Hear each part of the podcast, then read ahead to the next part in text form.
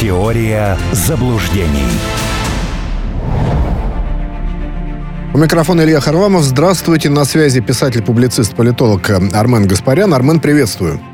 Приветствую. А, я напомню, телефон прямого эфира плюс семь четыре девять пять девять пять девять пять девяносто один и два. WhatsApp плюс семь девять шесть восемь семь шесть шесть три три одиннадцать. Есть также приложение «Радио Спутник» и телеграм-канал с таким же названием. Можно с помощью бота задавать вопросы и с помощью этого ресурса. Армен, ну, конечно, надо начинать э, с ударов э, по территории Украины, по энергетическим объектам. Очень много информации идет из самых разных регионов. И Киев, и Киевская область, Львовская область, Одесская область, Винницкая.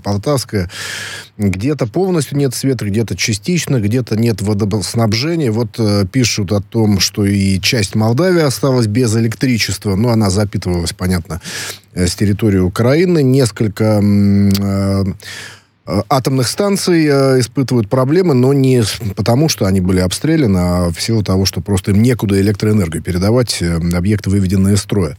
И вот смотрите, секретарь СНБО Украины Данилов на этом фоне говорит, что переговоров не будет только через прицел сил обороны. Вот э, Киев напрямую связывает обстрелы с э, началом переговоров, которых, по его мнению, добивается Москва. Правильная ли это постановка вопроса? Ну, во-первых, я вас должен поправить. Э, никаких э, сегодня прилетов не было ни одного, в принципе. Я а, не знаю, что же чуть... это?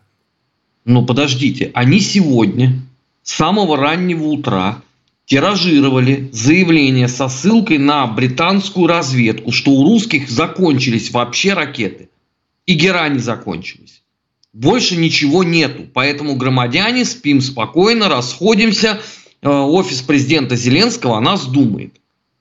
Э, секретарь СНБО Данилов опроверг утреннюю информацию. Подоляк опроверг утреннюю информацию. Зеленский опроверг утреннюю информацию. Кто-нибудь вообще. Если не опровергают, значит э, ничего не было. Поэтому я не понимаю, чем они недовольны в этом случае. Второе. Ну, им же президент страны сказал, мы вам, вот прямая цитата, 24 февраля 2022 года.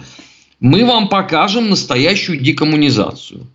Вспоминаем, что сказал Ленин 20 декабря 1922 года. Что есть э, коммунизм? Это советская власть плюс электрификация всей, всей страны. страны коммунизму, э, а, а, вернее, советской власти у них нет 31 год. Сегодня в результате всех телодвижений они прощаются с э, главным наследием советской власти, со светом. Поэтому претензии, опять-таки, пусть адресуют Зеленскому сотоварищи. Э, третье, что касается переговоров, это опять перекладывание с больной головы на здоровую.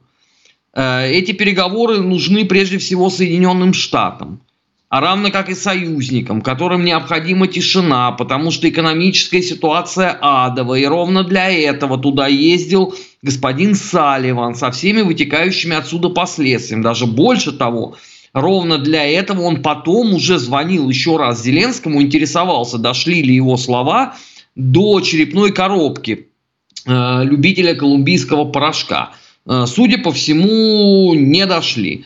Но хорошо, значит, тогда э, придется принуждать силы э, к возвращению головного мозга, потому что все разговоры, они бессмысленны. К сожалению, к огромному здесь запущенный случай. Здесь до тех пор, пока ты силовым путем вопрос не решишь, паровоз с этого перрона не двинется. Конечно, тут параллельно уже начались э, в телеграм-каналах, у нас же полно гуманистов-дебилов, э, которые стали орать, что таким способом э, вы не, принуди, не сможете принудить Украину к переговорному процессу, а скорее наоборот. Значит, это население будет проклинать не Зеленского, а русских. Извините, пожалуйста, они 30 лет чем занимались? В массе своей. Кто выбирал Порошенко и Зеленского? У меня вопрос. Это что, марсиане э, э, прилетели и проголосовали на избирательных участках? Или, может быть, э, Армен Сумбатч с уважаемым Игорем Харламовым скатались туда на дрезине и за каждого во Львове, Ровно, Ивано-Франковске э, тыкали бюллетени в урны? Это может быть э, какое-то другое население, не то, которое э, радовалось на концертах квартала 95, с хамскими абсолютно по отношению к Донбассам зарисовками. Это может быть другое население, э, жрало за обе щеки колбасу бандеровскую и консервы сепар в масле. Но если по-хорошему не получается, тогда остается только сила. И последнее – а, а то уже тут начались рыдания, обидели шестой интернационал, госпожи Санду, Гаврилицу, Спыну, Гросу и всех прочих а, проходимцев, которые сидят в Молдове. Простите, пожалуйста, а это не те ли случайно политики, которые запрещали Георгиевскую ленточку? Это не те ли политики, которые устроили террор против э, политического инакомыслия? Это не те ли политики, которые обанкротили сейчас свою промышленность? Вот мне сегодня рассказывал э, коллега со «Спутник Молдова» тяжелые подробности, а параллельно выясняется, что оказывается газ-то в республике есть, просто они его через Украину толкают э, в Европу. Поскольку покупали его со скидкой, то представляете, да, по рыночной цене э, какое парное с тысячи кубометров сразу оседает в карманах. Вот это, вот это я должен жалеть, да, существо, Маю Санду и Гаврилицу. Нет, не бывает наказания без вины. Правильно очень сказано в фильме э, «Место встречи изменить нельзя». Да, может быть, это жестоко. Я согласен с этим, и вполне может быть, что мои слова будут э, звучать очень цинично. Я это готов принять. Просто на другой чаше весов, извините, 8 лет э, мучений Донбасса. И я не понимаю, почему я не должен переживать за русских людей на Донбассе, но должен рыдать за то, что Майя Санду будет сидеть без света. Да пропади она пропадом.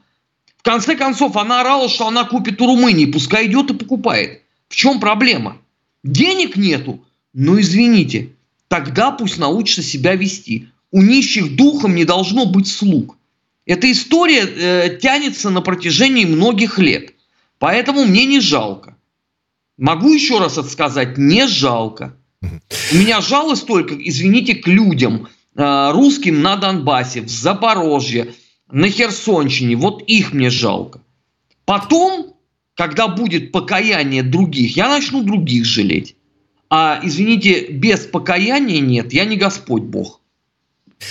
А ФСБ а, сообщает о предотвращении диверсий на военных и энергетических объектах э, Воронежской области. Ну, мы знаем, что и Белгородская область подвергается разного рода воздействию, скажем, скажем так, извне. Вот, на ваш взгляд, а, все-таки насколько высока вероятность того, что на разные регионы России распространится вот вся эта история с подготовкой диверсии, или это какие-то точечные вещи, которые вполне можно предотвращать? Ну, я больше чем уверен, что э, Украина будет стараться что-то делать, до чего дотянется. Они же уже многократно об этом говорили. И зачастую ошибка, э, в том числе вот этот э, ура-патриотизм в медиасфере, состоит в том, что это не хотят воспринимать всерьез. Это напрасно. Любого противника, любого абсолютно, надо воспринимать серьезно. Поэтому, если э, существуют такие заявления э, политического руководства Украины, силовые структуры обязаны на это отреагировать, они этим занимаются. Регулярно ловятся готовившие террористические акты со всеми вытекающими из этого последствиями. Я считаю, что эту работу ни в коем случае нельзя останавливать. Лучше перебдеть чем недобдеть. А, тем более, что а, у нас уже был с вами печальный опыт недобдения. Это я имею в виду Крымский мост. Но мне кажется, что в массе своей мы не глупы. Поэтому давайте будем, если у нас не получилось учиться на чужих ошибках, давайте хотя бы на своих научимся. Европарламент э, принял очередную резолюцию, которую можно назвать антироссийской. В данном случае речь идет о том, что Россия называется государством-спонсором терроризма и государством, которое использует террористические методы. Ну и звучат, естественно, в, Евро, в Европарламенте призывы с девятым пакетом санкций поплотнее поработать, ну и в целом изоляцию Российской Федерации усилить. Вот э, в Госдуме, например, считают, что это просто некий метод отвлечения внимания от расследований ЧП на северных потоках и вот этих э, трагических инцидентов с российскими военнопленными. Вот согласны ли вы с такой постановкой вопроса или какие-то уж совсем далеко идущие планы выстраивают в Европарламенте? Ну, во-первых, этот документ юридически ничтожен. Я пока еще не видел ни одного человека э, вот за последние месяцы, кого интересовало, что там происходит в ПАСЕ, ОБСЕ, э, Венецианской комиссии, в Европарламенте и во всех э, других учреждениях. Это первое. Второе, конечно, Европа таким образом пытается изменить информационную волну, но не по поводу даже северных потоков. Этого уже очень мало в медиасфере. Единственное, вот сегодня BBC что-то вдруг решила показать, повреждения. А, и уж тем более не по поводу расстрела э, российских военнопленных. Ну, на это им точно наплевать абсолютно. А скорее всего, здесь идет отвлечение внимания от э, экономических очень серьезных сложностей, потому что очевидно, что э, та статистика по инфляции, которая была оглашена европейскими структурами, она способна испоганить настроение кому угодно. Ну, например, э, в Австрии крупнейшая э, инфляция с 1952 года. В Бельгии крупнейшая с 1975. В Британии инфляция 10,1, в Германии 10. Вы понимаете, да, что это чудовищные цифры, учитывая, что до 24 февраля не было ни единой предпосылки для такого серьезного экономического спада. И чтобы вот если когда обыватель задаст вопрос, ну блин, ну что же такое-то, почему все дорожает – но мы хотим э, жить э, по-другому, по-человечески, а ему скажешь, ну как, ну мы же же вот э, пошли навстречу вам, мы вот целую Россию признали целым государством спонсором терроризма. Да, скажет обыватель, а почему это никак не отразилось на покупательной способности? Ну и на что он получит ответ? Ну не все сразу, мы же работаем над этим. Вы же не можете сказать, что мы просто сидим. Мы действуем, подождите немножко. Но немножко это же тоже понятие растяжимое. Да? И год можно немножко ждать, а можно ждать немножко 10. Вот, например, сколько будет ждать потом после всех этих событий Украины, это вопрос вообще философский. Потому что, например, сегодня была пройдена ими точка бифуркации. Минус 70%. Сразу. Вот. Э, но тем не менее. Ведь э, это же никому не интересно обсуждать, да, а вот Россия государство-спонсор терроризма, это вот почему-то вызывает у них интерес какой-то. Вот а, обсуждается последние месяцы, ну, с какой-то завидной регулярностью, ну, правда, в такой амплитудный характер носит это обсуждение, признают или нет э, Россию государством, а, спонсором терроризма в США. Ну, естественно, разные точки зрения звучат весьма аргументированные. В общем, американцам это, скорее всего, невыгодно, потому что там масса будет ограничений, а, связанных в том числе и с их партнерскими отношениями со многими не странами. Не признают. Да, то есть это, эта тема снята с повестки, вы думаете, да, на данный момент? США? Ну, э, смотрите, э, Соединенные Штаты хотят э, подразорить Европу, а не подразориться самим, потому что признание России спонсором терроризма автоматически повлечет необходимость для части бизнеса заканчивать схемы. А бизнес к этому американский не готов. Поэтому это пускай европейцы страдают, пускай европейцы там воют какие-то потолки, на газ и на нефть, потому что американцам-то с газом попроще, да, они же у России не покупают, но только СПГшки. Э, вот, но и тоже это не, не афишируется-то особенно. Э, об этом мало просто говорят совсем. А Европа пускай потом э, выйдет на папер. Чем больше производств из Европы переедет, например, в Соединенные Штаты, тем лучше. Они укрупняют свою экономику. Они не обязаны думать о ком-то. Ну, вспомните, на прошлой неделе было чудесное заявление министра здравоохранения Соединенных Штатов, который сказал, что даже если в Европе взорвется ядерная бомба, что вы дергаетесь, до вас же все равно не долетит. Понимаете, вот, вот плоскость э, э, решения задачи. Ну, отсюда и надо исходить.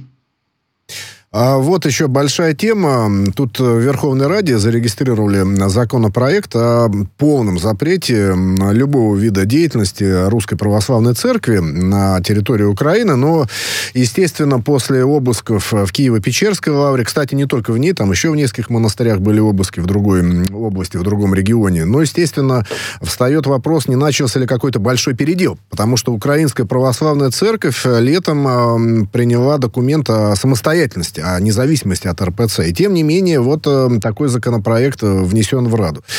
Э, ну, есть, да, есть еще ПЦУ, я просто читателям скажу, это Православная Церковь Украины, которая расколен, раскольничей считается. Вот что, что происходит, что ждать дальше? Ну, смотрите, первое, да, а, решение о независимости церкви вообще-то принимается на соборе.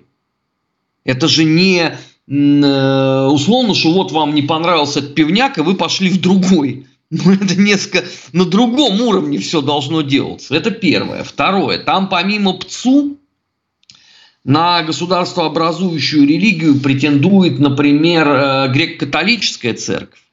Плюс есть еще э, нигде никем никогда не признаны, но тем не менее гужующиеся по Украине, ну в частности в Одесской области они есть, э, так называемые катакомники.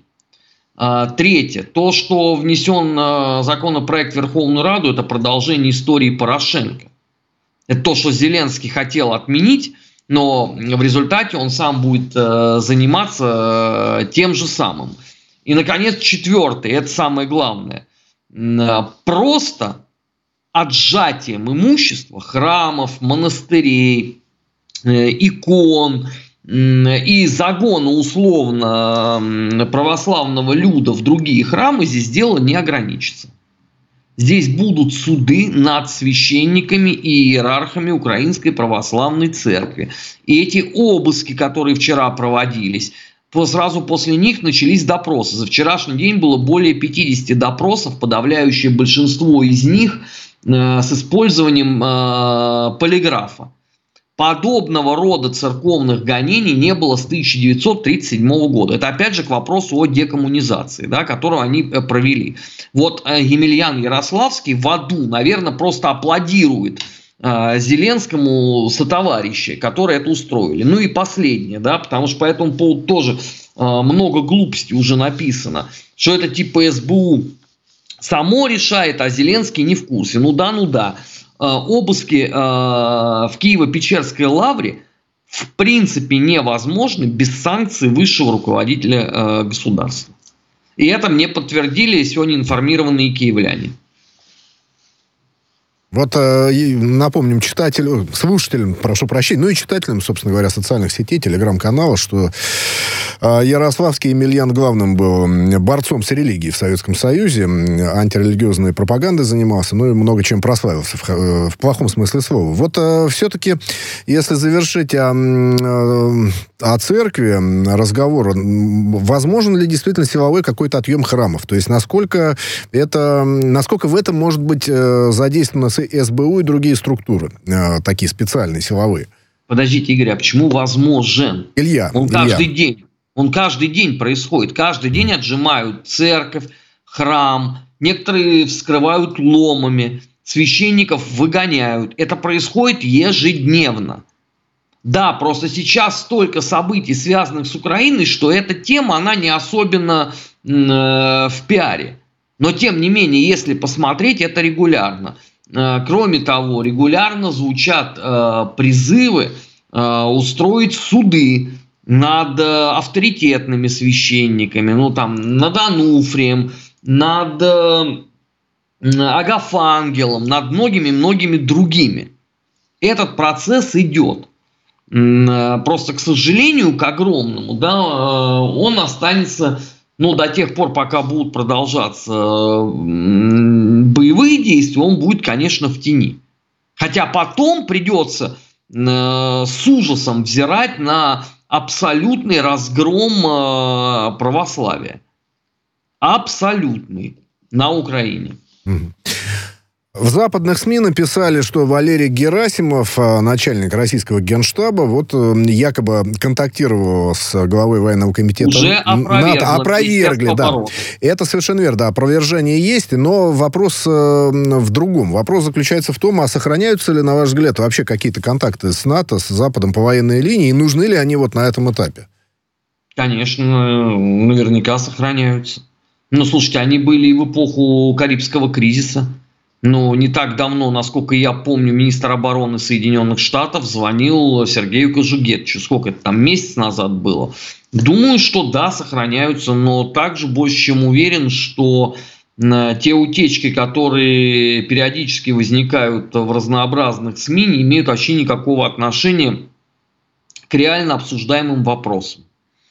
И это хорошо и правильно. Не надо превращаться Э, коллективно в Украину, где это доходит до абсурда, где секретное заседание у Зеленского, например, да, э, по э, работе ломов, а уже через 15 минут после этого все знают все подробности, кто что предложил, кто в какой последовательности выступил и так далее, и так далее. Но это же не политика, это просто балаган откровенный расхожее мнение такое существует, что вот, дескать, военные знают э, э, цену любым конфликтам, применению оружия, поэтому между ними контакты, ну вот, э, как бы продуктивны и, и, и полезны. Но вот, на ваш взгляд, все-таки военные, они субъектны в, как, в какого-то рода переговорах? Или, в общем, они исполняют э, все-таки прежде всего волю политиков? Ну, понимаете, в разных странах по-разному. Мы с вами до сих пор не знаем, кто именно управляет Соединенными Штатами. Но ведь очевидно, что старик Байден не в том психофизическом состоянии, что есть некий какой-то орган, назовем его политбюро, кто туда входит. Мы с вами не знаем, кто отдает там указания. Кто отдавал указания, например, начать срочно экспорт оружия на Тайвань? Вот, Игорь, вы знаете этого человека? Я вот, например, Нет, не, не знаю. в курсе. Ну, ну так э, то же самое со всем остальным. Да, есть как бы э, политика клоунская, да, это то, что мы видим в Германии, где есть вот э, Анна Лена Бербак, ей даже не надо притворяться умалишен, у нее это уже все давным-давно обозначено. А есть страны, которые достаточно консервативны с этой точки зрения. Если вы про Россию, то мне кажется, что основной принцип армии вне политики со времен Петра никак э, не трансформировался. Ни в какую сторону. Вот э, минутку у нас до перерыва осталось. Э, то, что Анджей Дуда, президент Польши, это в, другом, э, в другой стороне света, что называется, это не Соединенные Штаты, сказал, что он не хочет никоим образом войны с Россией за Украину, но это стало достоянием публики. Вот можно ли то же самое отнести к американской элите, к той, которая принимает решения? Конечно, никто не хочет войны серьезно. То есть одно дело это воевать до последнего украинца, и потом скинуть этот чемодан без ручки, как был скинут э, Афганистан э, летом прошлого года. И совсем другое дело это самим э, в этом участвовать. И, и без того финансовые потери э, слишком большие, а народонаселение так это вообще никто не простит. Ну, потому что зададут вопрос, а ради чего вы это делаете? Но ну, вы серьезно хотите э, вторгнуть мир в ядерную войну? Ну, вам каждый человек скажет, нет, конечно, нет. Это просто хутор используется как э, бесконечный резервуар для этого. Но, к сожалению, к огромному донести до населения Украины эту простую мысль невозможно. Делаем перерыв на несколько минут. В эфире «Радио Спутник» писатель, публицист, политолог Армен Гаспарян. Теория заблуждений.